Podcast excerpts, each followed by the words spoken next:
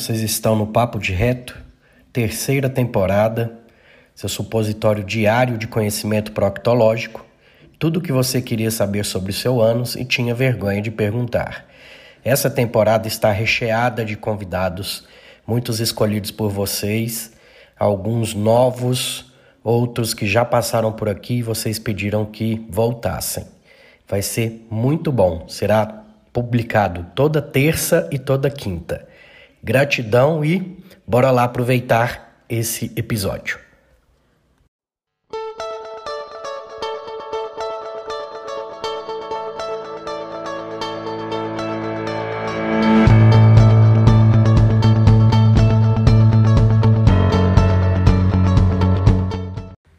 Nessa temporada temos também o apoio cultural da Farmácia São Silvestre. A Farmácia São Silvestre, toda a sua equipe, agradece por serem líderes de vendas, sendo eleita a melhor farmácia de manipulação da região de Mineiros. Dr. Miguel Ribeiro foi eleito melhor farmacêutico empresário de farmácia e Maria Eugênia, a melhor empresária e administradora de empresas. Ela tem as linhas ME Suplementos, ME Cosméticos e o método ME, Emagrecimento sem Flacidez, que é considerado o maior projeto fitness da região. WhatsApp 64 98417 6918 e o Instagram, arroba Farmácia São Silvestre Mineiros e arroba mariaeugênia.fitness. Gratidão pelo apoio cultural.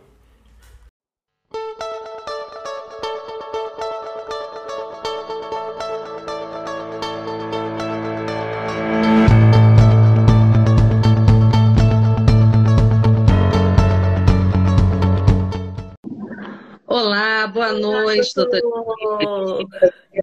Conosco. Boa noite, tudo bem? Eu que estou grato de estar aqui. Desculpa ter que mudar o horário, mas eu realmente cheguei. Tem cinco minutos que eu, os meninos terminaram a prova e. Mas o assunto de vocês é, é sempre que me chamam para falar, eu, eu venho, porque prevenção de câncer, o Papo de Reto nasceu com esse intuito então, estou aqui para o que der e vier aí, pode sabatinar que eu estou à disposição. Que coisa boa, doutora Eurípides. É muito bom tê-lo conosco. Eu fiquei muito feliz quando eu comentei com a Neide, tenho muito a agradecê-la também. É, e ela propôs o seu nome, ela fez a intermediação e de pronto o senhor aceitou. E nós ficamos muito felizes, né? Porque realmente nós temos esse projeto, eu e a Denise, somos amigas e criamos esse projeto de falarmos às quintas-feiras, às 18 horas, sempre. É, antigamente era num outro dia, num outro horário, com uma outra proposta, mas trazermos assuntos que não sejam é, referentes ao nosso dia a dia, mas que sejam assuntos importantes. E, e a gente sempre fala sobre a conscientização do mês né? E quando nós vimos, eu falei, Dê, não temos propriedade para falar sobre o assunto. Podemos falar muito por cima, mas não de forma aprofundada. O interessante seria trazermos um especialista. Ficamos muito felizes de tê-lo aqui. Dê, você quer falar alguma coisa antes da gente dar a palavra para o doutor Eurípides? Uma gratidão enorme, doutor. Muito obrigada por né, despender do seu tempo. A gente sabe que é extremamente curto né? E muita gratidão, até porque, como disse a Lana, assim a gente pode realmente entrar por águas mais profundas, né? E que as pessoas tenham aí aproveitamento dessa live, que possam aí satisfazer as dúvidas, aproveitem bastante a oportunidade. É uma oportunidade realmente ímpar termos aqui o Dr. Eurípides, para que a gente possa satisfazer todas essas dúvidas e realmente né, estar a par aí de um assunto que é tão importante e tão pouco falado né? Embora seja aí uma segunda causa de câncer, pelo que eu estudei, né? É entre mulheres e a terceira entre homens, se não me engano, né, doutor?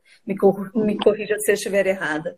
Então, é algo que realmente precisa ser falado. Né? Acho que é um assunto que ainda é um tabu, é um assunto, não sei se é por, por ser um, um câncer né, retal, um câncer né, né de colo, enfim, né, ainda envolve um tabu desnecessário que a gente precisa quebrar. Né? Então, a gente precisa né, trazer cada vez mais esse assunto à baila para que seja falado e exposto cada vez mais para que as pessoas tomem conhecimento. Muito obrigada. Muito obrigada, doutora Euripides. Eu quero pedir que o senhor comece se apresentando devidamente. Já pode começar a falar do assunto. Nós temos algumas perguntas que algumas pessoas trouxeram ao longo da live. Se o senhor falar algum assunto que tenha a ver com a pergunta, eu interrompo e peço para o senhor responder. Senão, ao final, a gente faz aí a sabatina. Hoje o senhor, o senhor passou, aplicou prova há pouco, agora somos nós que vamos lhe aplicar uma prova. Perfeito. Estou à disposição, eu gosto muito. Já o Papo de Reto está indo para o terceiro ano dele e no começo muito tímido.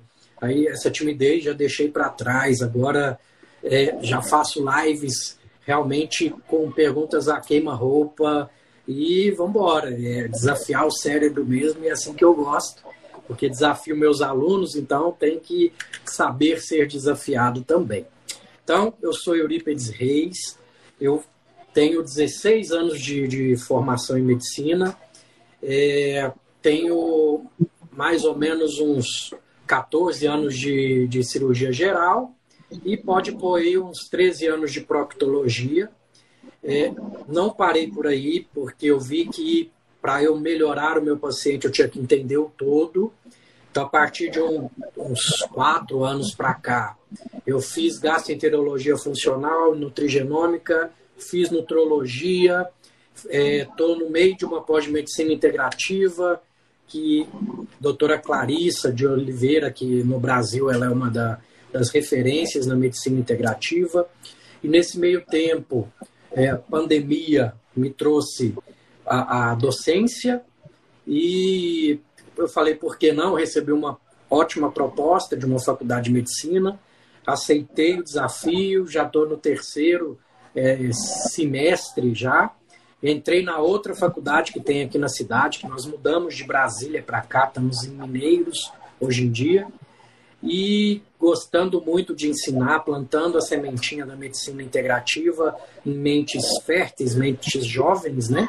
Falando de, de aromaterapia, eu uso é, óleos essenciais em microdoses, junto com quintessências para modulação intestinal, faz parte aí do, do, meu arsenal terapêutico, né, que a gente sabe que é um excelente desinfetante intestinal, tá? Na dose correta, do jeito correto, né, que é, é, você já deve ter falado isso, né, para sair tomando por aí qualquer óleo essencial, porque como diz o meu professor de fitoterapia, você pode dar uma morridinha básica, né, dependendo da dose, dependendo da concentração do, do que você está. Facilmente o organismo, não é, doutor? Para Exato. tudo existe protocolo, não é? Exato. Então, é, esse sou eu, um eterno estudante. Não, agora comecei mestrado por causa da, da docência e já emplaquei com um orientador top aí que já, já fez. Ele viu meu currículo e queria pesquisar certas coisas ele mexe com laser, então vai vir novidade aí relacionada a laser e pós-operatório de hemorroidas. Então é isso, é estudar a vida inteira e estou é aqui não é, doutor? Já tem um livro publicado. Isso, tem meu livro que lá fala muito desses meus 10, 12 anos de proctologia, de uma forma muito bem humorada, justamente para quebrar tabus para que a pessoa perca esse medo bobo aí de, de não ter um proctologista para chamar de seu. Eu falo que tanto homem quanto mulher, a partir dos 45 anos, alguns até antes, tem que ter um proctologista para chamar de seu. É, eu fiquei muito, muito encantada com, com, fuçando um pouquinho do seu Instagram, a relação, né, muito interessante e que deveria ser óbvia para todos, que senhor faz a questão da nutrição. Né? Eu sou estudante de nutrição, estou no sexto período aí, daqui a pouquinho formada, se Deus quiser, e a importância né, da, dessa ligação da nutrição com o intestino. Afinal de contas, tudo está interligado. E é uma pena né, que a gente não tenha devida importância para isso nas faculdades e ter alguém que fale, né, um proctologista que cite sobre isso, que fale, inclusive na sua, no seu perfil, o senhor fala, né, apaixonado por nutrição, porque tudo começa pela boca, né? Tudo começa pelo alimento, tudo começa a partir daí, né? Então, e o livro é interessantíssimo, desde o título, né, até a leitura. Eu ainda não acabei de ler, né? Mas vou acabar e é muito interessante realmente. É, é preciso a gente lidar com esse humor, né, doutor, para falar sobre um tema que é tão difícil realmente as pessoas têm esse preconceito, como a gente falou no começo, essa dose de humor faz com que as portas se abram com mais facilidade, você não acha? Não, com certeza. E aquilo ali é minha vivência de consultório, piadinhas né, relacionadas. Eu, eu, se eu tiver numa festa que tem muitos leigos e fala, ah, ele é proctologista, aí vem uma piadinha, vem outra, né? E no fim das contas, o que fez a piadinha me puxa para o canto, fala, não, mas eu tenho um probleminha, que o senhor podia me ajudar, etc. Então não tem jeito, gente. Eu costumo falar, o ânus, ele faz parte do nosso corpo, assim como o nosso nariz, nosso dedo. Então, preciso tratar de assuntos referentes a ele, quebrar esses tabus para certas doenças não proliferarem. Um exemplo, não só o câncer de intestino, como o câncer de ânus. Não é tão incomum assim. E às vezes a pessoa tem um sangramento é, que está sangrando há, há, um ano, um ano e meio. Ah, não, é normal. Isso aí eu sempre tive. Não, não é normal. É um sinal de alarme. Eu tenho que pesquisar. Vai no consultório, consultório, a gente examina, faz um exame que chama anoscopia, que aí para vocês mulheres entenderem, igual o espéculo vaginal, eu tenho um espéculo anal, também descartável, eu consigo olhar os primeiros 10 centímetros ali, começo do reto canal anal. Então, só de ir no consultório, passar esse aparelho, eu já consigo ver muitas patologias. Porque a maioria vai só no pronto-socorro e o colega do pronto-socorro, às vezes nunca examinou ânus, e fala: não, deve, deve ser hemorroida, toma isso aqui, e vai embora. Então, é esse tipo de desinformação que o livro veio derrubar, com bom humor. Sim, com toda certeza. Por isso, então, doutor, uma curiosidade. Como a gente pode perceber que há uma sintomatologia anormal no nosso, na nossa hemorroida? Não é uma mera hemorroida, algo a mais. Pronto. A questão do, caroço no ânus em si. Né? É, é, o que acaba levando muita gente ao, ao consultório do proctologista, porque fala para um amigo, fala para uma pessoa próxima, ah, estou com caroço aqui. Caroço remete a câncer. Então a pessoa já, o amigo já fala, corre no hospital, tem alguma coisa errada aí. Aí, até o machão no outro dia está lá no consultório e, e vai consultar. É, hemorroida em si, ela pode ser interna, então ela vai só doer e às vezes sangrar, tá? ou ela pode ser externa. Então, essa que você vai perceber com o seu dedo, ela, ela dói, ela sangra também, ela pode trombosar, ela pode o, o sangue que está ali dentro coagular, ela pode rodar no próprio eixo, tá? É, é, se tornando algo mais urgente a se operar, né? Então, se você tem um sangramento no seu ânus que é periódico, é algo que está aí uma semana, duas, três, vira e mexe, aparece. Não fica na dúvida, não. Procura um proctologista, deixa ele examinar para ver direitinho. Agora, a questão do câncer, que é o que mais dá medo nas pessoas. Eu busco sinais de alarme. Que são sinais de alarme? Sangramento sem causa aparente, aquele que está sangrando pelo ânus e, e, palpa, né? Vai com a mão ali, não sente nada. Pode ser uma hemorroida interna? Pode. Não apenas na evacuação. Não apenas na evacuação. Pode sujar a roupa. Aquela anemia sem causa aparente, porque você pode perder sangue nas fezes, não aparecer no cocô, mas você está perdendo e vai aparecer no seu exame de sangue. Aquele cansaço, aquela leseira que a pessoa tem, é, começou de um ano para cá, e não sabe o que, que é, já foi em outros médicos, eles não desconfiaram que é um sinal de alarme.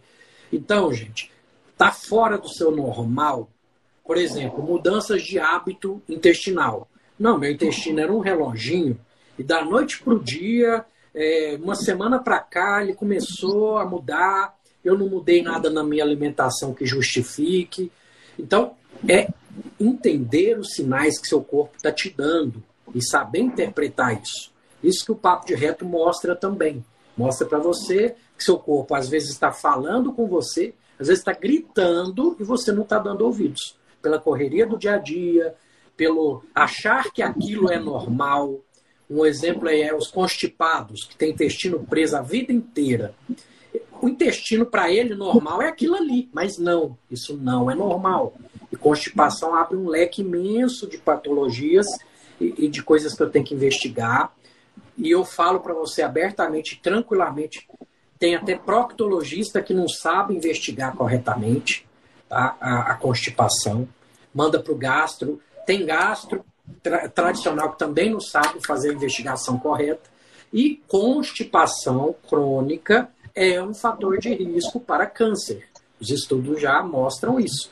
Que é um, algo que eu tenho que estar tá jogando para fora e estar tá em contato com a parede do meu intestino por 10, 15, 20, 30 dias que seja, e uhum. começa a ter renovação celular demais naquele local, que aquele cocô está machucando, entre aspas, e essa proliferação pode sair do controle, pronto, tá aí um prato cheio para algo virar câncer.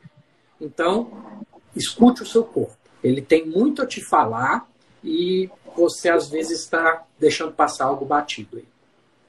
É, eu, inclusive, é, pegando o gancho do que o senhor falou, eu uma vez vi uma entrevista num programa desses de TV que deveria falar sobre bem-estar, mas não fala, e um médico, né? Eu realmente não lembro o nome, se lembrasse não citaria por questões éticas, mas ele falava que sangramento vivo não era preocupante preocupante era quando o sangue vinha de uma forma mais profunda, em meio às fezes e tudo mais. E eu fiquei pensando, né, desde quando um sangramento em qualquer parte do nosso corpo não deve ser avaliado com a devida importância?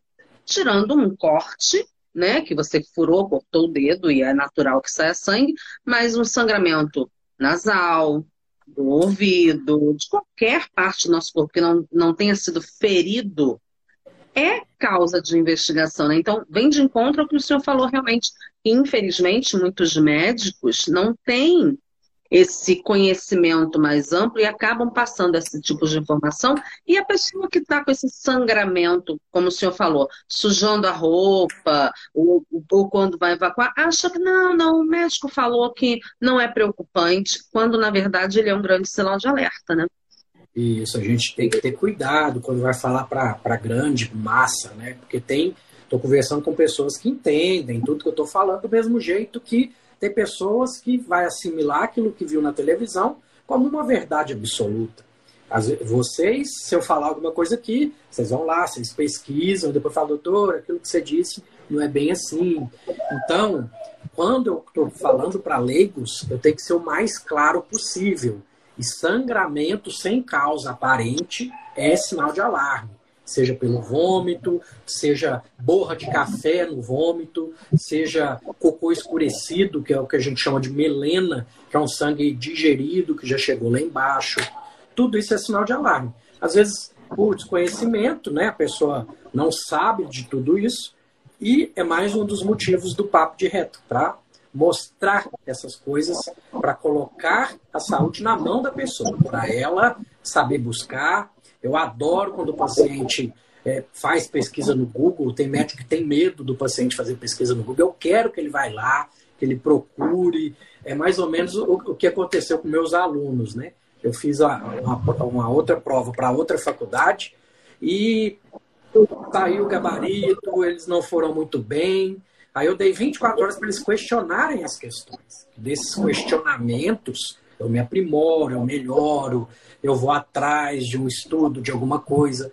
E, e é a mesma coisa no meu consultório. O paciente que questiona, não que eu saiba tudo também, eu posso muito bem virar para o paciente, dependendo da minha relação médico-paciente, falar: Ó, oh, isso eu não domino 100%, prometo que vou pesquisar e na próxima consulta a gente conversa. Pronto. Sim. Não tem vergonha nenhuma em fazer isso. Claro, é humano. É, o senhor falou da Milena, é, e, e, além, então, a gente pode também lançar um alerta que, além do sangramento, no caso da Milena especificamente, eu sou técnica em enfermagem, não exerço a profissão, mas sou técnica em enfermagem, conheço bem o que é, e o odor também, né? A fezes, ela tem um odor característico. Qualquer alteração onde esse odor Sim, claro, num dia que você exagerou no consumo de alguma coisa, num torresmo, em alguma coisa que deu uma alteração, tudo bem. Mas qualquer odor diferente do normal que se prolongue também é um sinal de alerta, então.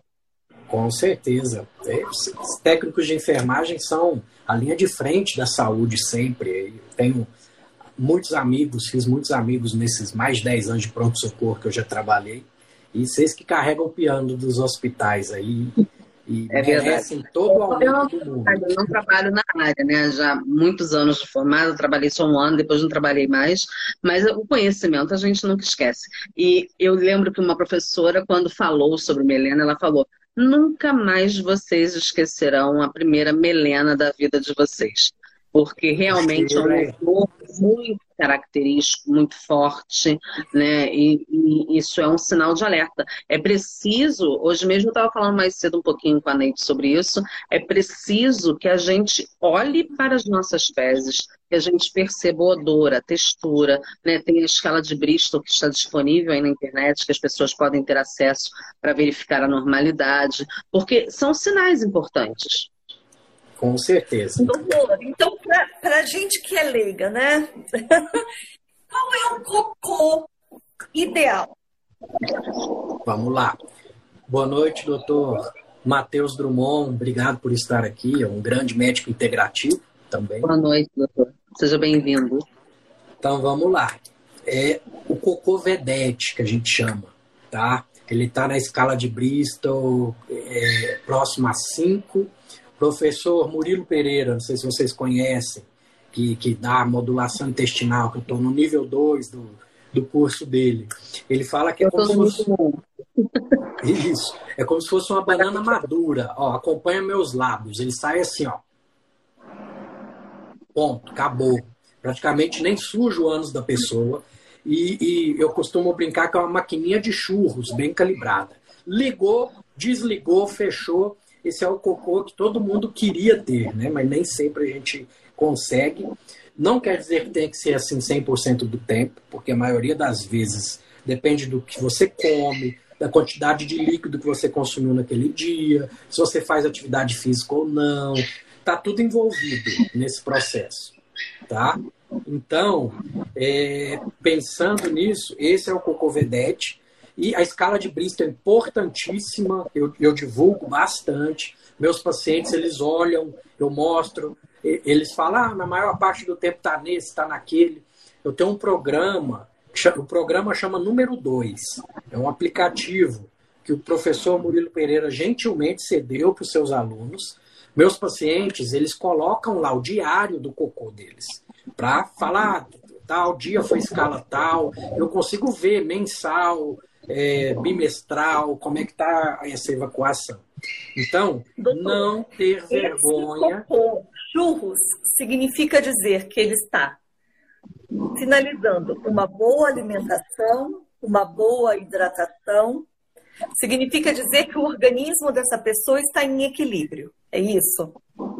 Pronto. Se você está com essa escala de Bristol, que é um dos fatores que a gente avalia, tá? É, você já está no caminho certo. Tem vários outros fatores que eu vou pôr na balança, porque, por exemplo, constipação. Não é só quantas vezes você vai ao banheiro, tá? Porque às vezes o cara vai todos os dias, mas é um cocô de cabritinho todos os dias. É aquele que tem sensação de evacuação incompleta, é, sai do vaso sentindo que faltou alguma coisa, tá? Então, tudo isso a gente avalia, tá? A escala de Bristol é um dos pontos.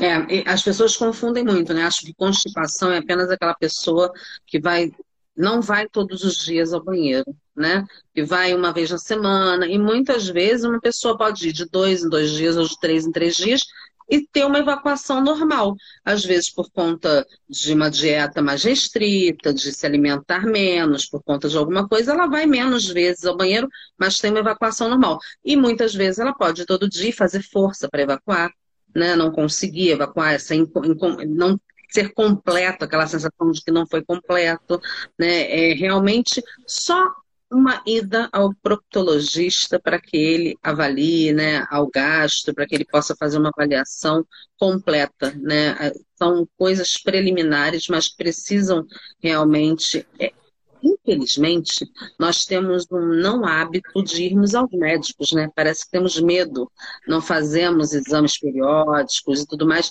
E eu queria, justamente, o senhor falou no começo, eu queria chamar a atenção fazer essa pergunta para o senhor.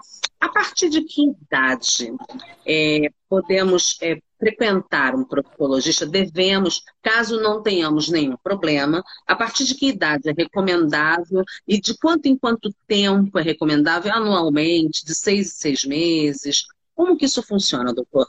Então vamos lá. Só um adendo do, do fechando o, o assunto anterior, tem muita nutricionista funcional que também consegue conduzir muito bem casos de constipação. Então é uma casadinha aí, proctologia, nutrição.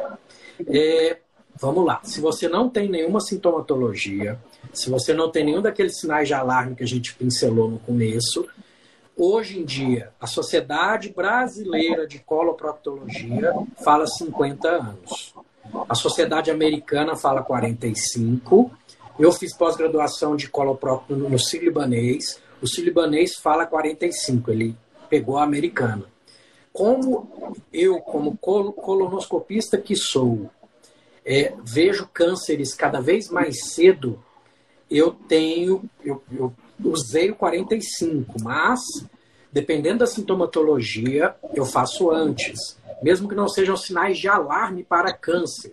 Por exemplo, para fechar o diagnóstico de síndrome do intestino irritável, eu preciso ter certeza que não tem algo orgânico ali dando problema. Por exemplo, um, uma doença inflamatória intestinal, isso só a colonoscopia vai me mostrar com biópsia. Não é só fazer o exame, é fazer biópsia da mucosa lá, que a própria colonoscopia já faz. Tá? Então, pensando desse jeito, 45 anos de idade. Se tem sintomatologia antes, e tem mais um porém. É genético câncer? Não, mas ele tem alguns fatores de predisposição genética. Se eu tenho parente.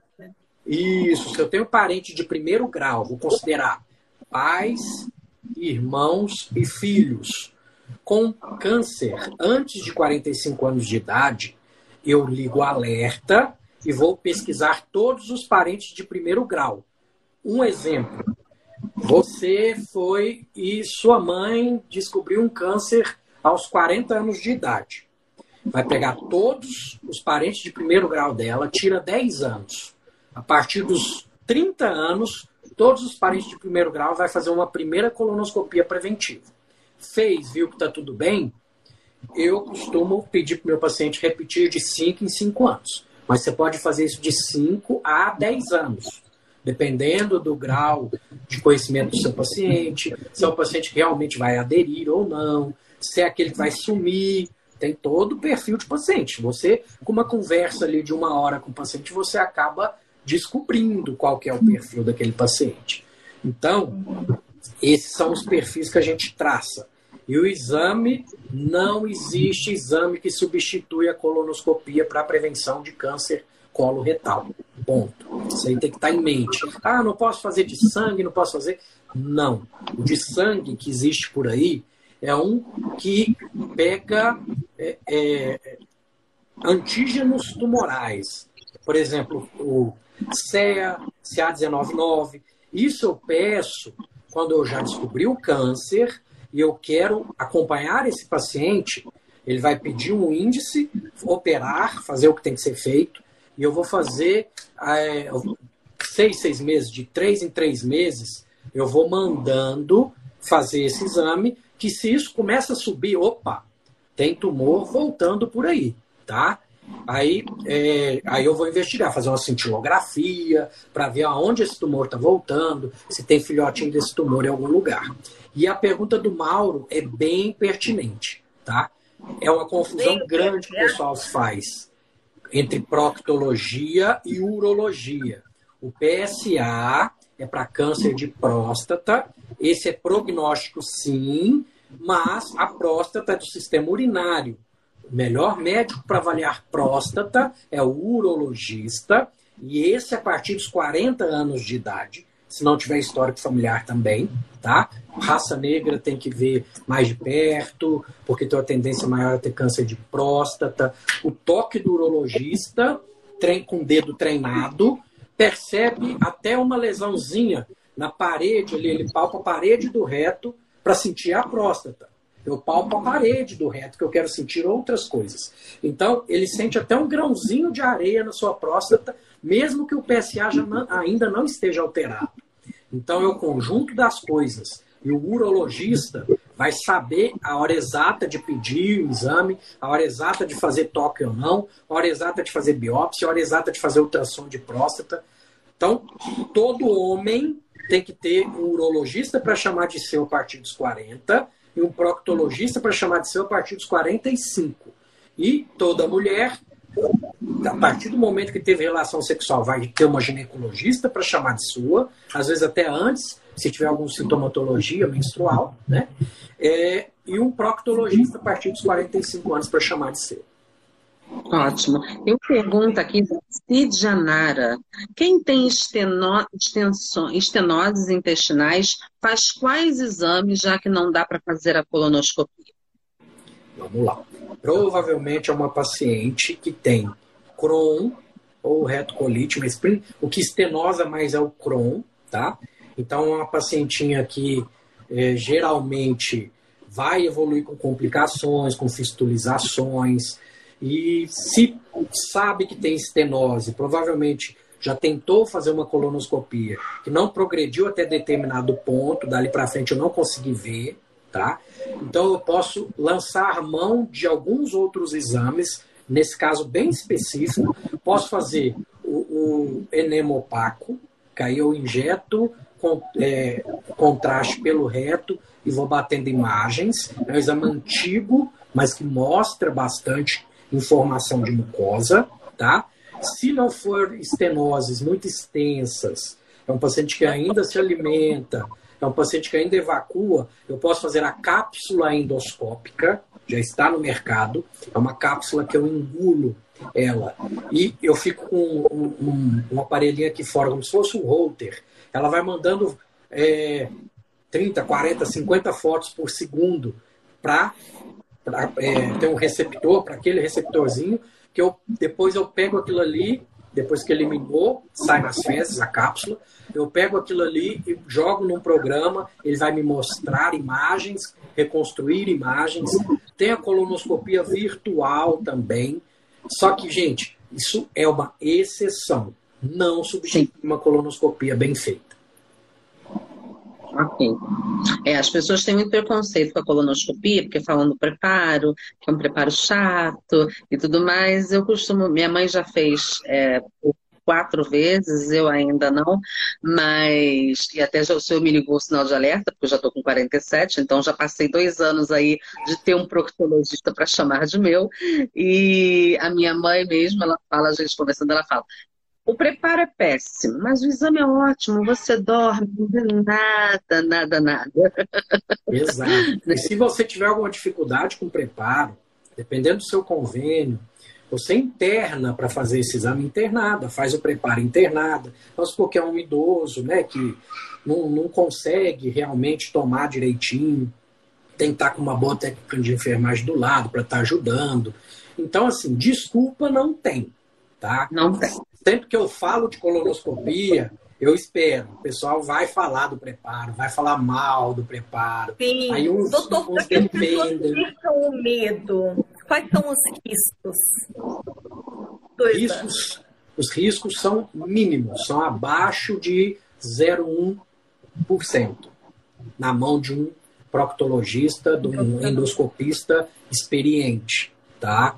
Então, tem risco de perfuração? Tem, baixíssimo, mas tem. Tá? É, o proctologista que entra com cuidado, igual essa pacientinha que tinha estenose, a gente sabe que não pode insistir, que, que o aparelho pode romper as coisas ali dentro. Então, assim, 99,9% do, do, dos pacientes, o risco é mínimo. Agora, se o seu risco é alto, igual dessa pacientinha que, que abriu o caso dela para a gente, é óbvio que a gente vai ter um cuidado três vezes mais redobrado, ela já tem um diagnóstico de Crohn. Então, tem casos e casos, mas para prevenção, você que não tem sintoma algum, pode jogar esse risco até mais para baixo.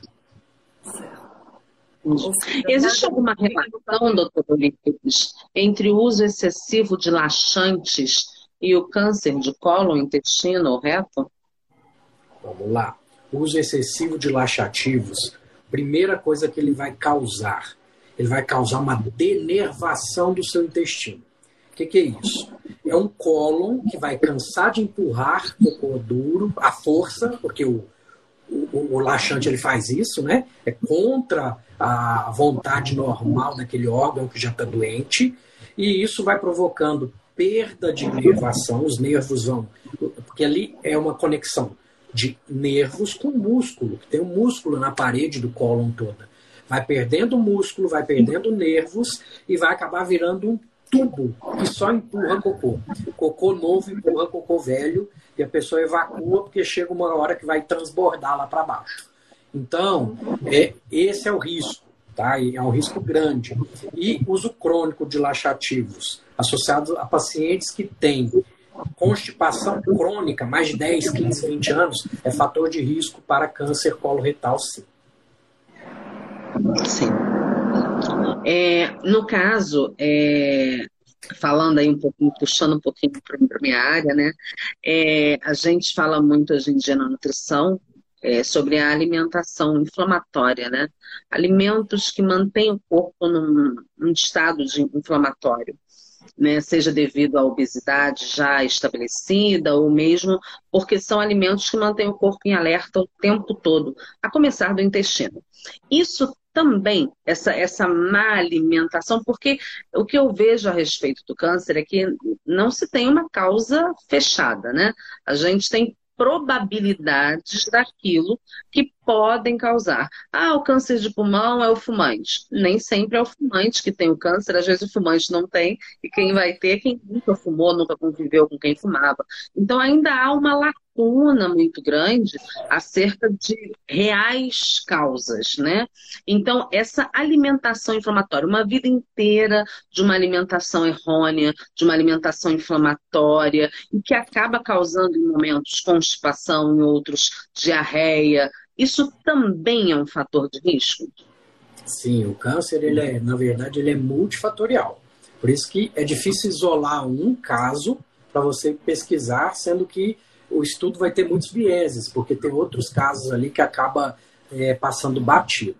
Mas uma dieta inflamatória, que é a nossa dieta atual, que a gente chama de dieta ocidental, que é rica em carboidratos refinados, junto com óleos é, industrializados, óleos refinados também, é a bomba relógio perfeita para não só câncer de cólon, como câncer em qualquer outra parte do corpo.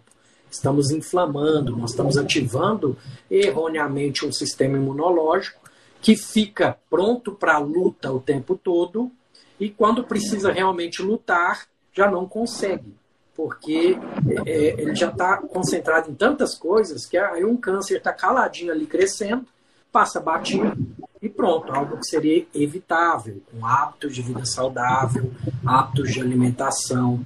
Então, prevenir o câncer, gente, igual de colo, não é de 5 em 5 anos na colonoscopia, não. É o que você fez antes disso e o que você faz durante esses cinco anos que você está prevendo. O resto é rastreio. É diferente, prevenção de rastreio. Então, uma dieta com bastante lácteos industrializados, que é, tem bastante beta-lactomorfina, o nome já diz, tá? É, é, é feito para deixar a gente sedado, a gente é, com a sensação de que está feliz, tudo que está tomando morfina, entre aspas, né? E todo mundo sabe qual que é o principal efeito dos, do, do, dos derivados da morfina. Intestino preso. Então, às vezes, algumas pessoas, só de tirar o leite da alimentação, já resolve uma constipação crônica. Junto aí com. É, não é modinha, gente. Tá? Intolerância ao glúten tem aumentado a cada dia. E a doença celíaca também. E o pior é aquele subdiagnosticado, que ele não sabe que tem a doença e continua consumindo glúten. Eu te dou um exemplo de dieta ocidental. O cara acorda, vai, é um pão com margarina, né? que isso aí nem comida é. Então, é um pão com manteiga. Já tem o glúten ali no, no pão. No meio da manhã dá aquela fominha. Ah, eu vou ali e vou comer um salgado. Salgado já tem também. Na hora do almoço, ah, tem um macarrão bonito ali. Já vai glúten mais uma vez. No meio da tarde vai repetir o, o lanchinho e de noite ninguém é de ferro, né? Vou pedir uma pizza. Ou seja, você teve glúten em todas as suas refeições. Então a gente não demoniza nada. Eu sou do 90 a 10. 90% do tempo eu vou andar na linha para aqueles 10%, aquela festa de formatura, aquele aniversário, é, aquele casamento. Vou chutar o balde ali mesmo. Mas no restante do tempo, eu vou andar na linha. Porque se você está desinflamado, esses 10% seu organismo vai tirar de letra. É, é, eu costumo falar que fazer a base regular, né? Se a base for regular, de vez em quando o que você fizer não vai alterar essa base regular da alimentação, né? Eu sou um exemplo disso com a questão do glúten. É, quem vê essa carinha gordinha aqui, mas foi mais gordinha, já foram eliminados aí mais de 30 quilos ao longo aí dessa pandemia bendita. E eu retirei o glúten inicialmente, não por retirar o glúten, mas porque eu diminuí os carboidratos refinados e, consequentemente, o glúten. E depois, quando tentei reintroduzir, e cada vez que eu tento, porque a gente acaba não resistindo e de vez em quando querendo empachamento, gases, dores intestinais severas e diarreia, então que são características dessa sensibilidade aí, né, ao glúten, que a gente quando retira e tenta reintroduzir, faz essa percepção e nota realmente isso, né? E o leite também, tantas outras coisas, tem os alimentos FODMAP, tem muitas coisas realmente, como o senhor falou, a nutrição caminha junto, porque realmente tem muitos alimentos e muitas outras coisas que podem causar esse problema. Agora, doutor, eu queria que o senhor se aprofundasse, falasse um pouquinho mais sobre descoberto o câncer. Como é o tratamento? É cirúrgico, é quimioterápico? É, é, nesse caso que se usa a bolsinha é que funciona? E qual é o percentual de chance, doutor Real, depois que o câncer foi deflagrado no, no organismo da pessoa? Chance de cura. Para mim, vocês ficaram mudas para mim aqui, mas eu. Ai, travou que muda. Deixa eu repetir Não, então. Eu consegui, tá eu consegui Conseguiu? pegar o, o cerne da coisa. Vamos lá. Primeira coisa que, que o pessoal tem que ter em mente: a colonoscopia, além de preventiva, ela pode ser curativa, porque todo câncer, a maioria, grande parte deles, um dia foi um pólipo. O pólipo, a sequência adenoma-carcinoma, que o pólipo segue, fora o hiperplásico, que esse é tranquilo, esse quando eu tiro, então todo pólipo que eu vejo na colonoscopia eu vou tirar. Então tirei, veio hiperplásico, tranquilo, não preciso ligar nenhum alarme, não. Tirei, veio adenoma, é, viloso, túbulo viloso, aí tem as classificações, que eu, quando eu vou explicar para o paciente eu falo em degraus, quanto mais próximo do carcinoma, né, carcinoma in situ, é, o túbulo viloso, viloso, está mais perto de ser câncer. Aí eu vou avaliar se foi retirado com margem, beleza, está curado. Aquele pólipo ali não vira mais câncer, tá? Ah, margens comprometidas, ou então é um pólipo que já está invadindo musculatura. Como é que eu vou perceber isso? Às vezes eu faço um procedimento que chama mucosectomia. E na própria colonoscopia eu faço. Eu injeto por baixo desse. É, pode ser até água destilada que seja. E ele descola. Eu deixo uma lesão plana virar um pólipo. Ela incha, cogita ali, eu passo uma alça, tiro, beleza. Mando para biópsia, veio com margem livre, curado também. Só que aí eu faço isso, aquilo não levanta, já me mostra que tem uma invasão de musculatura. Opa! Se eu tirar aqui, pode, posso deixar câncer aí. E o que, que eu faço? Eu tatuo aquele local. Eu injeto naquele local, faço uma biópsia e a biópsia, vamos supor que veio câncer. Quando o médico for operar você, já vai estar corado por fora, tinta nanquim. Já mostra para mim exatamente onde está o local que eu quero que seja retirado. Então, até os bem iniciais, eu consigo às vezes com a própria colonoscopia ou às vezes com uma laparoscopia, que aí é a cirurgia padrão ouro para o câncer hoje, é a laparoscópica, que é só os buraquinhos. Não é todo médico que sabe fazer, porque é um grau avançado de cirurgia por vídeo, porém já já já está todo mundo encaminhando para isso, para o vídeo. Então, fiz o seu diagnóstico, entrei, já vi uma lesão muito grande, eu vou biopsiar, vou tirar, eu costumo tirar 5 a 10 fragmentos de locais diferentes daquela lesão. Geralmente é uma lesão dura, uma lesão friável, sangrante, e mando para biópsia.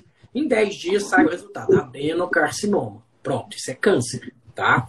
Eu vou, converso com o paciente, é, eu gosto que o paciente saiba o que, que ele está enfrentando, porque como é que eu vou lutar contra algo que eu não sei nem o que, que é que eu estou lutando. Pode ser um baque inicial, pode, mas a pessoa, eu peço para ele escolher o perfil que ele vai ser. Tem aquele que já se entrega, ah, então já morri, esse realmente tudo vai por água abaixo. E aquele que toma o baque, beleza, qual o próximo passo, doutor? Eu pergunto para o paciente, qual dos dois você quer ser junto comigo? Eu estou junto com você nessa luta. E é óbvio que eles escolhem, né, que querem lutar, tudo. E hoje em dia, a químio pré já mata filhotinhos à distância, que porventura tenham já se desvencilhado, então vai fazer algumas sessões, o oncologista me devolve esse paciente, eu opero e devolvo para o oncologista e ele vai fazer a, a quimioterapia, persistir. Cânceres próximos é, 10 centímetros ali do reto, alguns respondem bem à radioterapia, os demais dali para cima nem tanto, pela, até por não conseguir irradiar, né? Porque eu tenho outras uhum. estruturas ali que vai tomar radiação e vai acabar dando mais problema do que solução. E é esse paciente que eu tirei o tumor, que vai acompanhar com aqueles marcadores tumorais que eu falei no começo. E por mais avançado que esse câncer esteja de cólon, ele é acima de 90% a chance de cura dele, mesmo que ele esteja localmente avançado. Então, eu já tive pacientes com metástase no fígado, que é filhotinho do tumor, que ele tirou o tumor primário, ele tirou um pedaço do fígado e está vivo até hoje, 5, 10 anos. Então, é, nunca é tarde. Câncer de colo, eu costumo até é, falar, né? Se for para escolher um câncer, eu escolheria o de colo pelo grau de curabilidade que ele tem. Interessante. Eu tinha uma percepção um pouco diferente. É, eu tinha uma, uma, percepção diferente. Eu achava que não era tão, tão, tão fácil a cura assim. Que bom, fico feliz com isso. A é, que bom. Coletora, doutora, aquela externa, que fica externa, ela é permanente em algumas situações ou ela é sempre provisória? A colostomia, você está falando, né? Pronto. É, e se for para escolher um câncer, quanto mais longe da borda do ânus, melhor também, no caso do colo, por, por esse risco. Se ele for muito próximo ao ânus, às vezes eu tenho que sacrificar o ânus, ele tem que sair junto. Então, um paciente vai ficar com a bolsa permanente. 10, 15 centímetros da borda do ânus, vou irradiar para afastar do ânus com a radioterapia, para que esse paciente ganhe espaço porque o câncer, gente, não adianta eu ir lá e tirar só ele. Eu tenho que tirar ele com margem de segurança. 5 a 10 centímetros, para cima e para baixo. Tá? Então, é, se está muito perto do ânus, e eu fiz rádio, fiz químio, ele não diminuiu de tamanho, infelizmente o ânus sai e esse paciente ganha uma colostomia definitiva.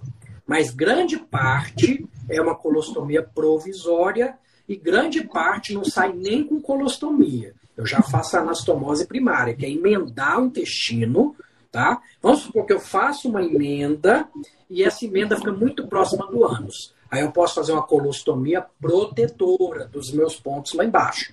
Que em três a seis meses eu reverto aquilo ali e boto para dentro. Que é o que o Bolsonaro fez, né? Nosso presidente, ele fez uma protetora, mas por outro motivo, que ele tinha contaminação grosseira na cavidade. E se eu desse ponto e jogasse a alça lá para dentro, ela com certeza ia abrir por infecção. Então, é, eu tenho que pôr tudo isso na balança. A cirurgia foi limpa, a anastomose, que a emenda tá perfeita, tá certinha, então não vou colocar a alça para fora.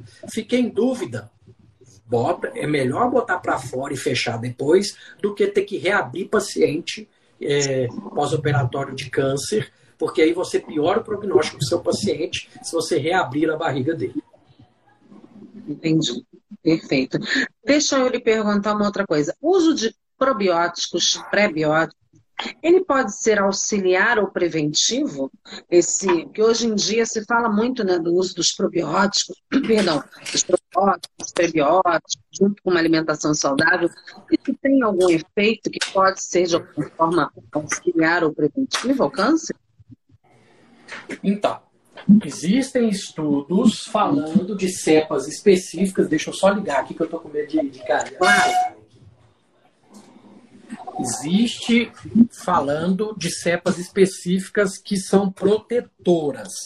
Mas isso aí a gente tem que olhar com muita parcimônia, porque a indústria ela quer vender tudo para gente. Então eu tenho que ter cuidado ao vender isso para o meu paciente de não estar tá vendendo uma pílula mágica, que não vai substituir uma alimentação correta, não vai substituir bons hábitos de vida, não.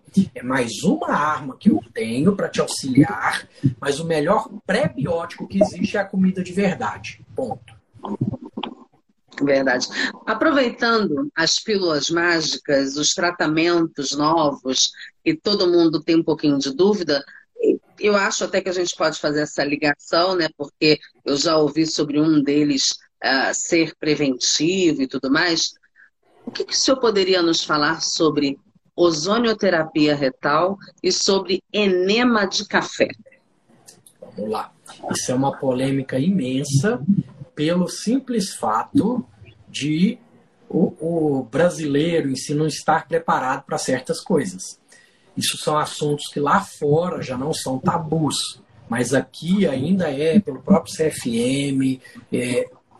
Então, um resumo para vocês. Eu faço medicina integrativa, a minha professora, a doutora Clarissa, ela tem o enema de café na clínica dela, vou dar um exemplo para vocês, e tem vários estudos mostrando que aumenta a, a via dos antioxidantes, da glutationa, a, a, a recicla, reciclagem da glutationa, então, tem suas indicações. O problema é a banalização. Quem usa, ah, vou lá porque eu acho que é gostoso, é bom, tem indicações. Tá?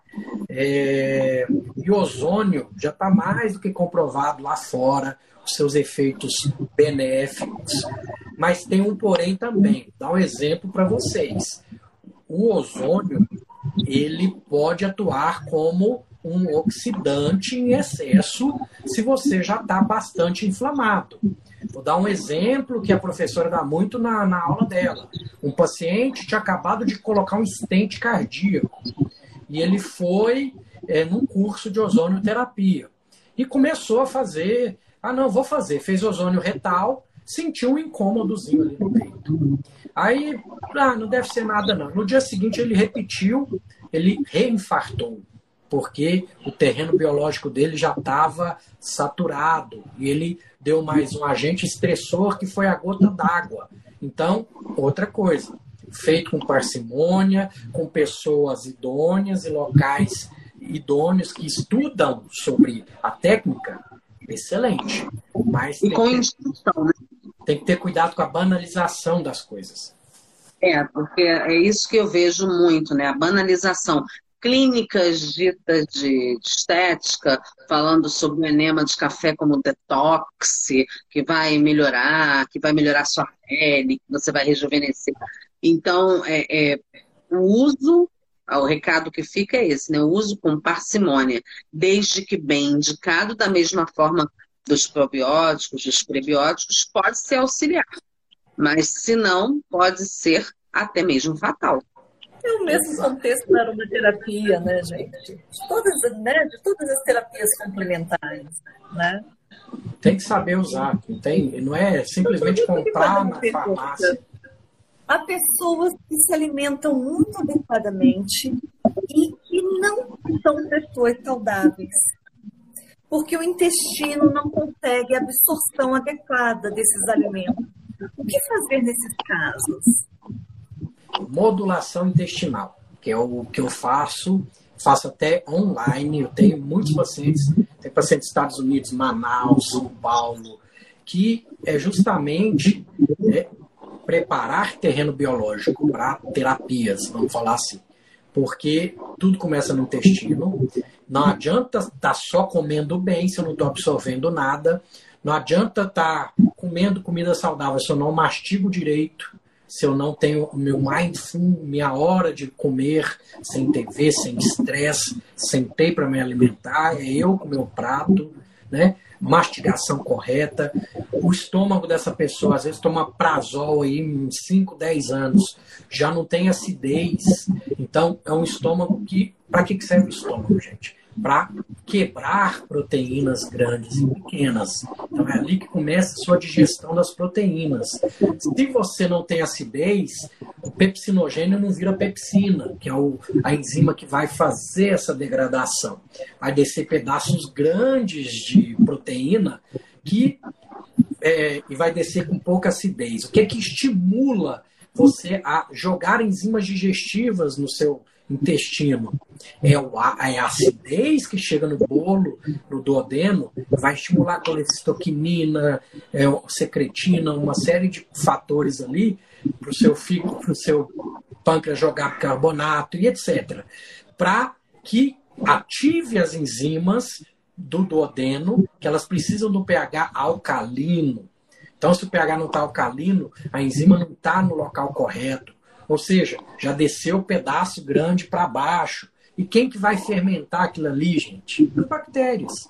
Então, eles botam culpa, por exemplo, na coitada da carne, que é um alimento ancestral, é um alimento densamente nutricional e está é, tá, tá sendo pego como o bode expiatório, mas na verdade a pessoa não está digerindo.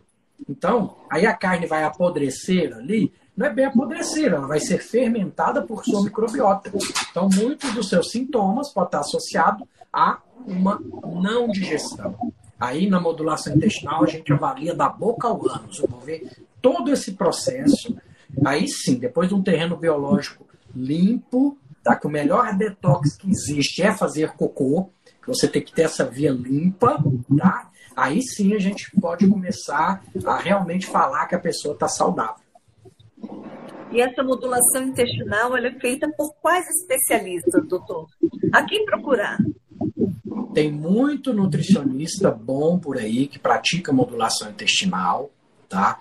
Não é puxando sardinha para o meu lado, mas a vantagem de fazer isso com um médico, um gastroenterologia, que tem gastroenterologia funcional, é porque a gente também pode medicar, a gente também pode pedir exames mais aprofundados, tá? Eu tenho várias nutricionistas que trabalham comigo que chega o ponto que ela esgotou o que ela consegue fazer, ela manda para mim. Então é uma via de mão dupla. Tem coisas que quem vai fazer é ela. Uma dieta low food map, quem vai montar, quem vai tirar para depois reintroduzir alimentos, não sou eu, é ela. Então, tem sim muita Nutri, mas se for para indicar, procurar um gastro funcional que entende de modulação intestinal. Só uma, um adendo, faltam 10 segundos para completar 60 minutos. Se a live cair, a gente volta para finalizar depois, porque às vezes o Instagram faz essa gentileza de cair. Bom, passamos, não caiu. Ok, sigamos. Uma pergunta, doutor. Vamos entrar numa área mais um pouco polêmica, né, que eu recebi essa pergunta e gostaria de repassar. Sexo anal. Qual o vínculo sexo anal para essa região do nosso corpo? Pode causar um ferimento, pode causar uma ferida, isso pode propiciar o surgimento do câncer ou de outros é, tipos de patologias, enfim. O que o senhor tem a nos dizer sobre isso? Pronto. Tem um capítulo no meu livro sobre isso, tá? Que eu até dou uma, que eu falo que é uma receitinha de bolo para fazer o sexo anal. É, ah, mas um proctologista falando isso. Gente, eu falando ou não, você vai fazer do mesmo jeito. Já que você vai fazer, vamos seguir algumas, algumas dicas ali. Né? Vamos colocar ordem na casa. Isso. Então, sempre com proteção, porque o risco é uretrite pro, pro ativo, tá? É, lubrificação, que o ânus não tem uma lubrificação é, própria, então eu tenho que lubrificar. Eu costumo brincar que tem que domar o esfíncter interno, que é aquele músculo que nós não contraímos nem relaxamos. O que pisca é o externo. O de dentro, para conseguir relaxar preliminares, né, deixar o parceiro bem excitado, para domar esse esfíncter e para que seja bom para os dois. E consenso é fundamental de ambas as partes, né? Não basta querer fazer só para agradar, que vai ser péssimo para você, tá?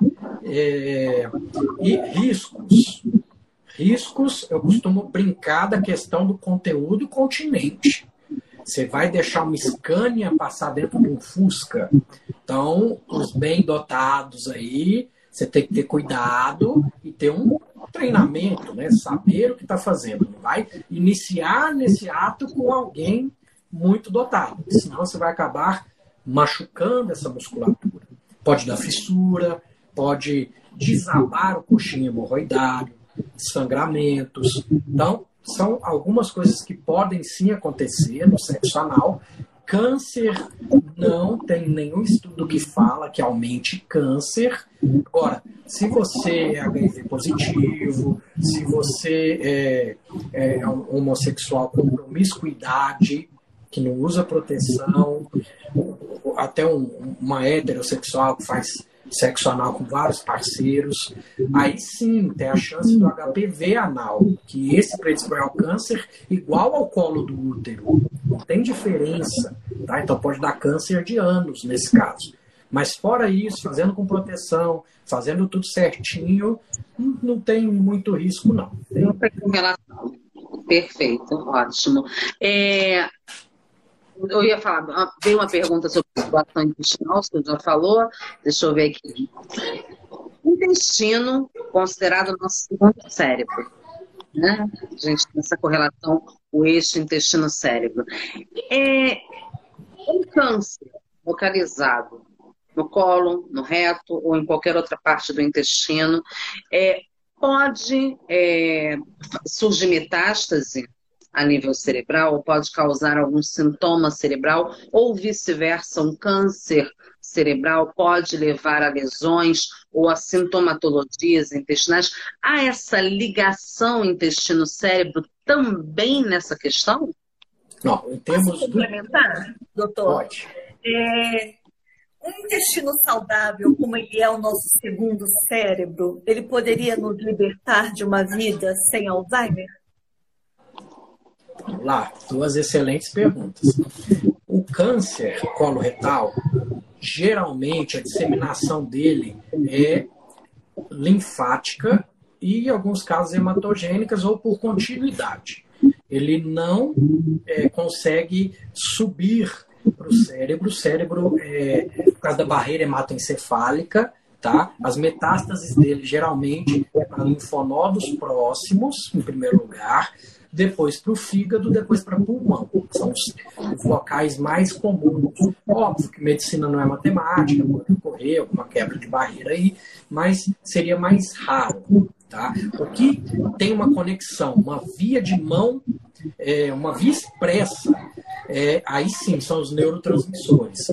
Aí já existem estudos mostrando que problemas em neurotransmissores intestinais podem provocar ou manifestações de pacientes com é, algum Alzheimer que estava escondido, mas acelerou o processo.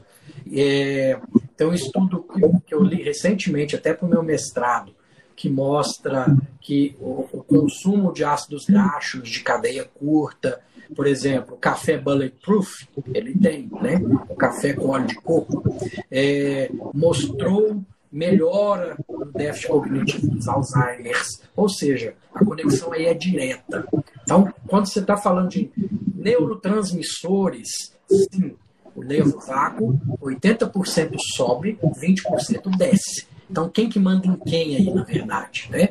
Então, se você está com uma flora bacteriana ruim, que pega esse triptofano e não leva ele até a produção da serotonina, leva ele para inflamação, ativação das quineroninas, que a gente chama, você vai causar inflamação de baixo grau, aí sim pode predispor um câncer e etc.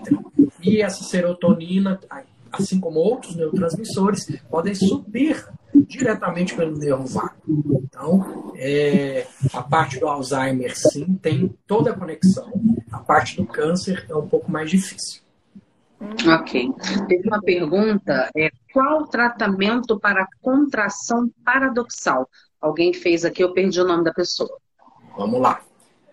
Constipação, para ficar bem didático, tem três causas principais erro alimentar, que ainda responde por 60% das constipações, atonia colônica, que é aquele cólon que eu falei para você que cansou de empurrar cocô e teve uma denervação, e obstrução de saída, na qual a contração paradoxal está inserida, que na verdade é um músculo pubo-retal, ele abraça o reto, deixando o reto torto.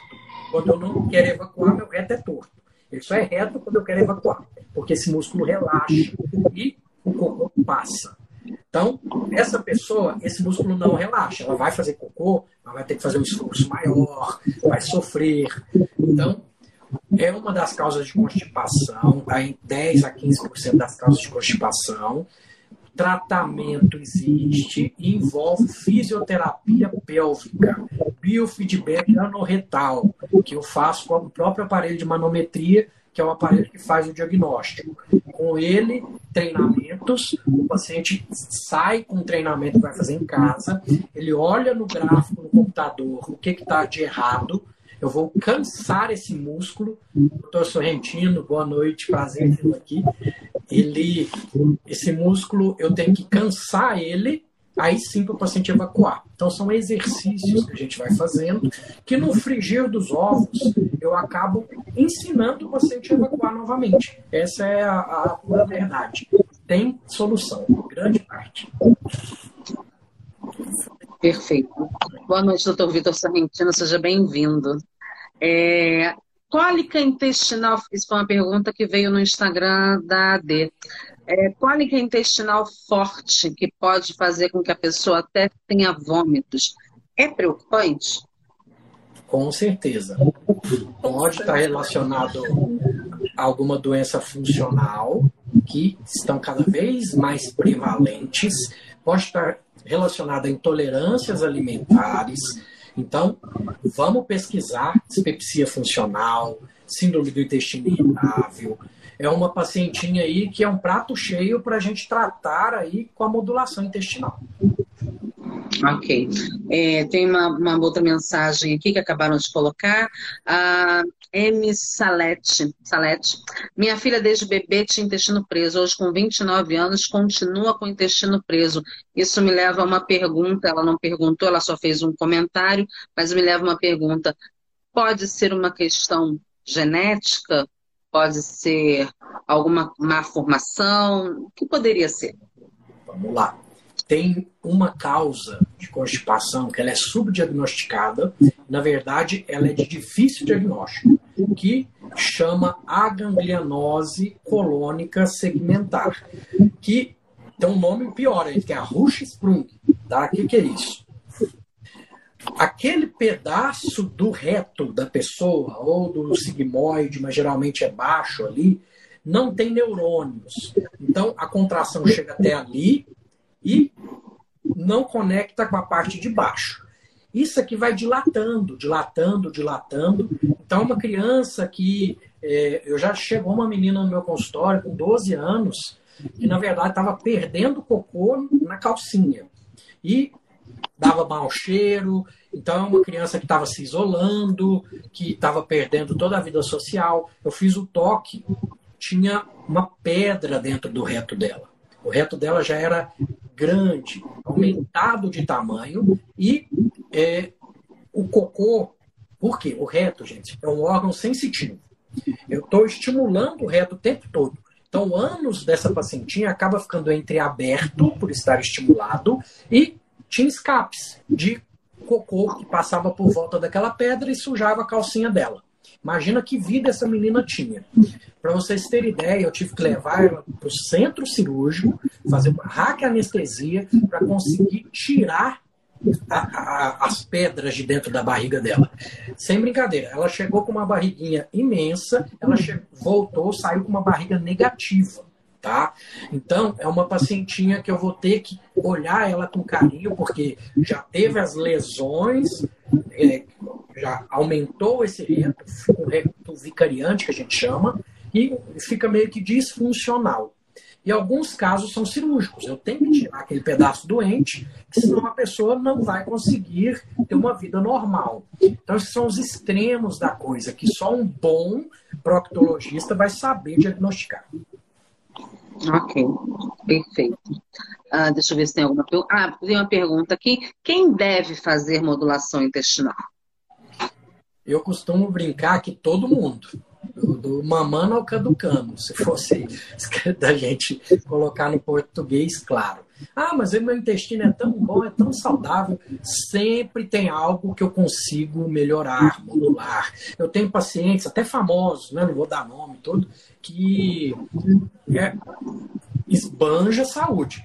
Tá? Mas teve uma sintoniazinha fina ali que fez com que ela melhorasse mais ainda.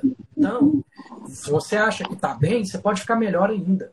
Por, até por uma questão de longevidade. A gente quer viver muito com qualidade. A gente quer terminar a nossa vida, é, eu costumo brincar, limpando a própria bunda. Eu não quero chegar aos 100 anos com alguém me limpando, não. Eu quero estar ativo, limpando, dando minhas cambalhotas que eu dou nas festas, meus alunos que estão aí sabem disso, e vida que segue. Ótimo, perfeito. Tem alguém perguntando contato, viu? Oi? Aluno desesperado por gabarito, viu, doutor? Ah, eu vi. Eles falaram que ia fazer gracinha aqui hoje. Só amanhã. Gabarito só amanhã. Eu fazer uma pergunta, uma curiosidade, doutor. Existe uma postura natural adequada à evacuação? Os antigos já explicavam isso, né? Como é que era a casinha de fazer cocô antigamente? Era um buraco no chão. Então, a posição de cócoras ela é ideal, porque ela retifica tudo. O problema é quando a pessoa quer falar que todo mundo que tem intestino preso tem que evacuar de cócoras, tem que pôr o banquinho. Às vezes essa pessoa não, porque ela, ela não tem uma contração paradoxal do pulmão retal, igual a, a, a colega falou antes. Então, quando eu tenho uma contração, aquele banquinho vai me ajudar. É mais uma arma que eu uso né, dentro do universo de coisas que dá para fazer. Mas a posição fisiológica é o cócoras. Cócoras. Olha, alguém, duas perguntas aqui. É, uma pessoa perguntando que ela precisa fazer modulação. Se ela pode tomar uma cervejinha no final de semana, se a cerveja faz mal para o intestino. E a outra está perguntando, o senhor já responde as duas, por que, que ela tem cólica ao comer abacate? Vamos lá, gente entra no 90-10 que eu falei para vocês, tá? Se para você uma cervejinha só não vai te dar problemas, beleza. Eu tenho que pensar em individualidade, tá? E o abacate é um dos campeões de food map. Às vezes você tem o intestino irritável, então até dentro de comida saudável, se eu tenho problemas gastrointestinais, existem certos alimentos que eu tenho que evitar. Aí entra uma boa nutricionista para te orientar nessa parte.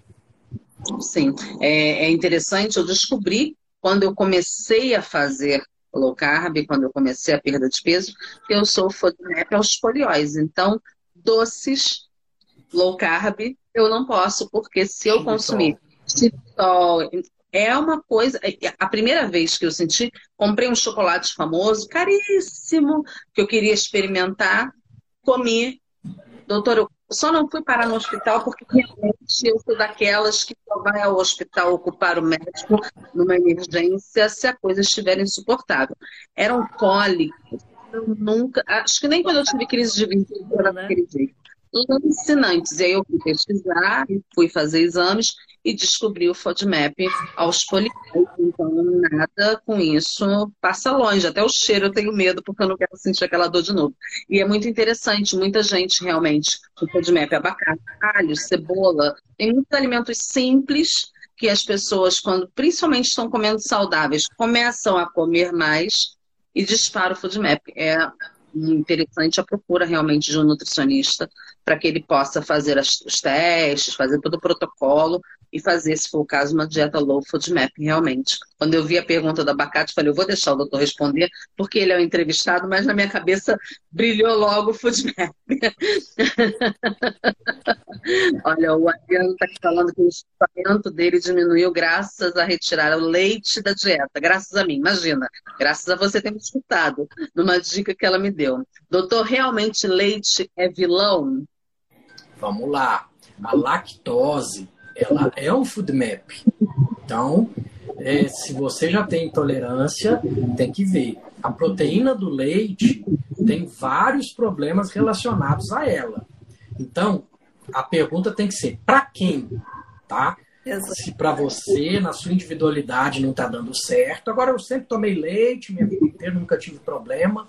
Mas faz o teste, tira, para ver se não melhora alguma coisa. Então, gente, é aquilo que a gente falou lá no começo, ouvir o seu corpo. Tá? Às vezes não tem nada, mas tirou, resolveu uma outra coisa que você nem imaginava que tinha ligação. Tá? Então, existe hoje o leite A2A2 como opção, né? Só que se você é intolerância à lactose, ele tem lactose. Então, depende, se é só a proteína do leite. Então, o leite, ele tem várias variáveis que eu tenho que pesquisar em você.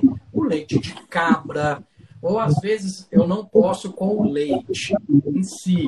Mas se eu como o queijo mais curado, que ali a proteína já está mais hidrolisada, a lactose já, já foi quebrada também, e não tem intolerância, beleza, então esse queijo é para você. Ah, mas o queijo branco causa. Não, então o queijo branco não é para você. Para isso existe as nutricionistas, para orientar a gente nisso. Verdade.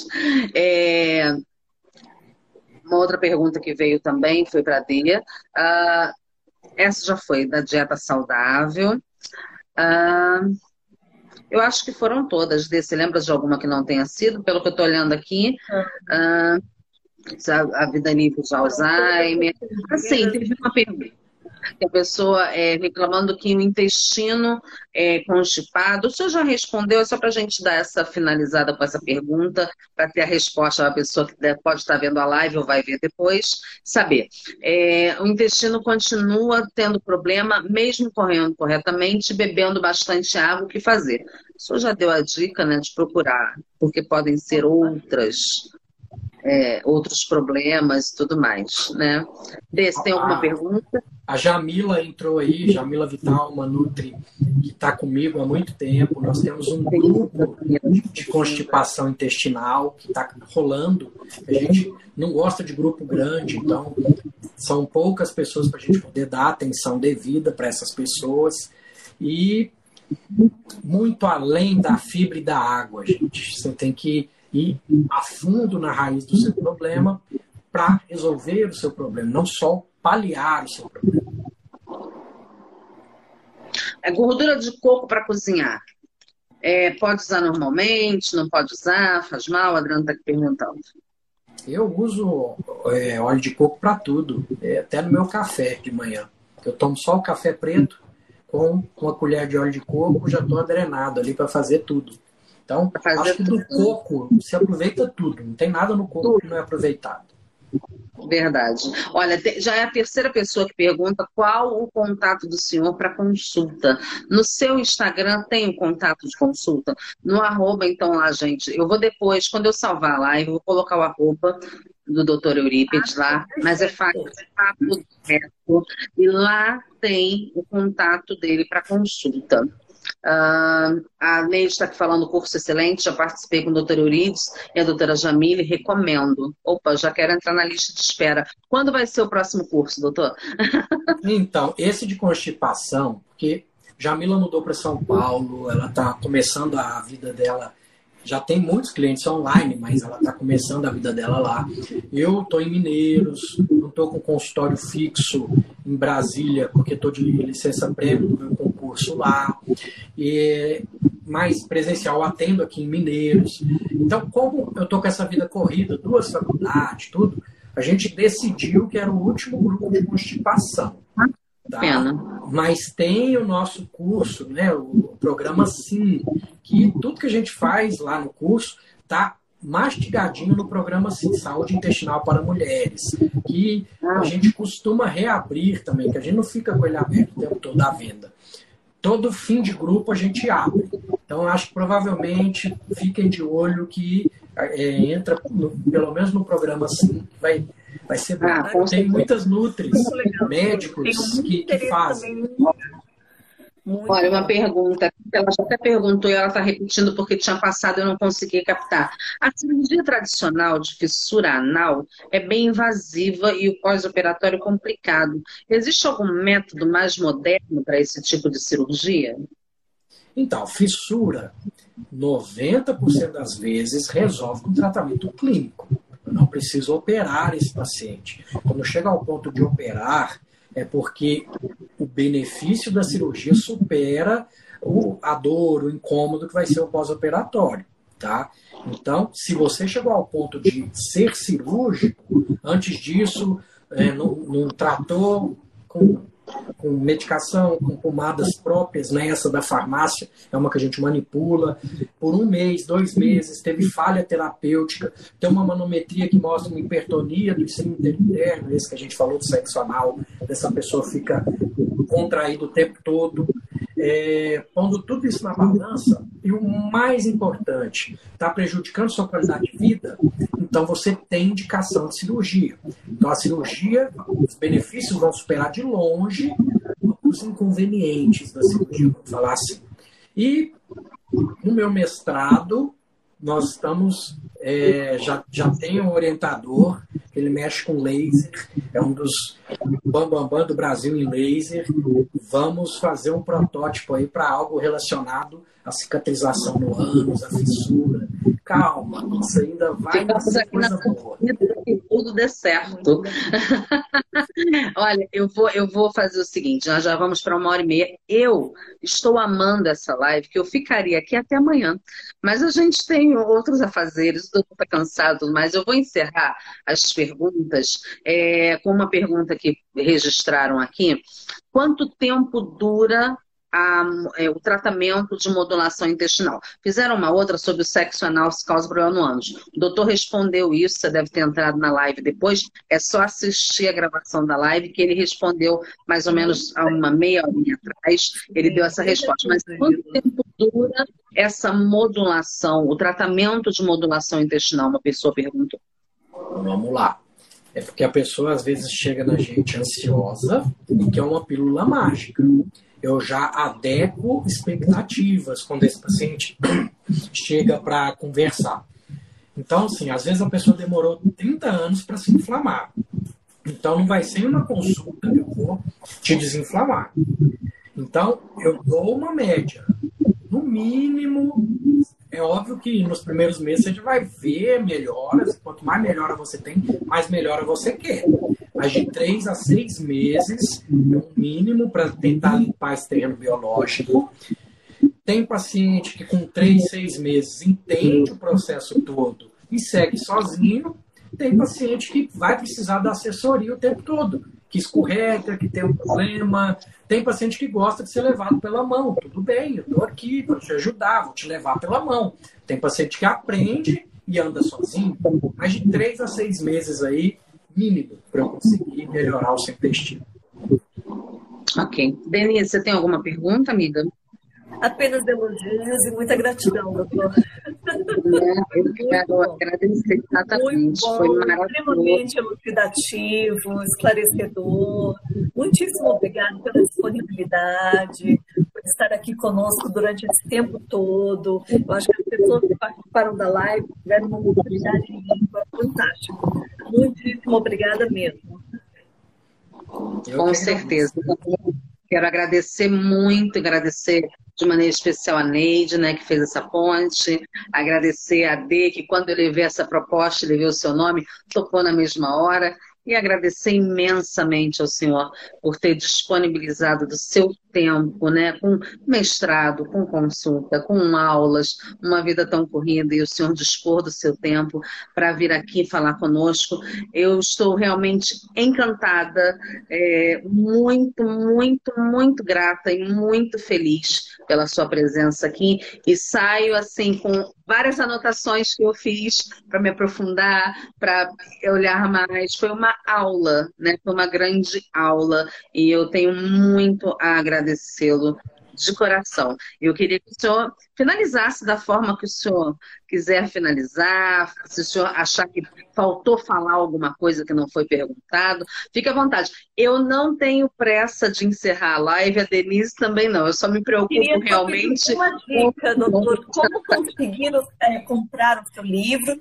Deixe esclarecido para que também outras pessoas que queiram, como a gente consegue comprar o livro, por favor, como a gente consegue ter contato, por favor.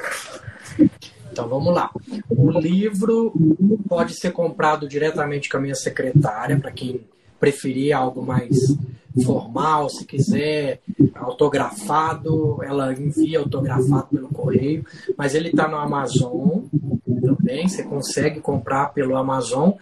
Era para estar tá em todas as livrarias, de acordo com a editora, só que é, acho que fui enganado, mas isso acontece. Não, não vou brigar por isso. Né? E consultório. Também na minha Linktree, vocês têm o WhatsApp da minha secretária para marcar consulta, tá? É, eu sou grato, sempre que chamar, estou disponível para falar de saúde intestinal, que agora para mim é uma bandeira, né, que eu, tô, que eu levo comigo e quero estudar essa vida inteira. Quanto mais a gente estuda, mais coisa tem para estudar, tá? E termino com o que eu falo sempre, né? Para o que o pessoal que me acompanha sabe, que é gratidão e carpe diem. É isso, é isso. Gratidão, muita gratidão, de verdade. Eu agradeço a todos que estiveram aqui conosco, que passaram pela nossa live. Foram muitas pessoas. Se o Instagram não der problema, ficará salva a live depois eu envio, eu vou tentar salvar também no celular, depois eu envio para o senhor, se eu pego um e-mail com o senhor, envio por e-mail, envio para D também, se quiserem colocar um perfil de vocês. E teremos outras oportunidades em que não hesitaremos em lhe convidar. Não tenha a menor dúvida, porque realmente foi muito bom. Muito, muito obrigada. Por favor, antes de dormir, manda lá o, o coisa para os alunos o gabarito, o gabarito dos Muito obrigada, doutor. Uma boa noite para o senhor. Deus abençoe. Obrigada a todos. Um beijo grande. Boa noite a todos. Deus abençoe. Amém.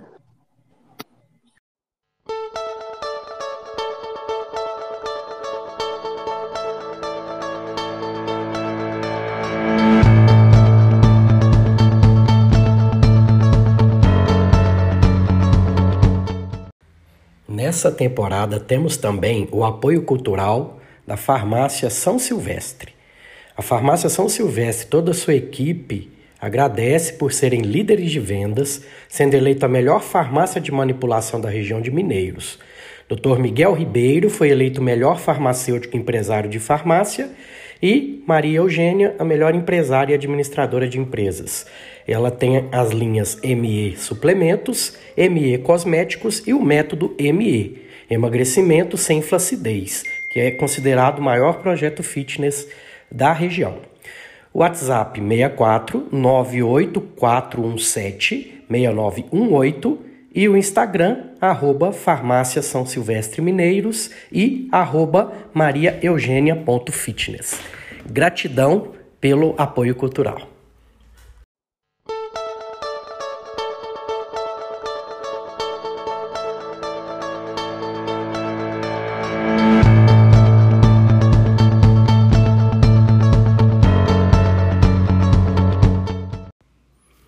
Esse foi mais um episódio desse ano. Espero que tenham gostado.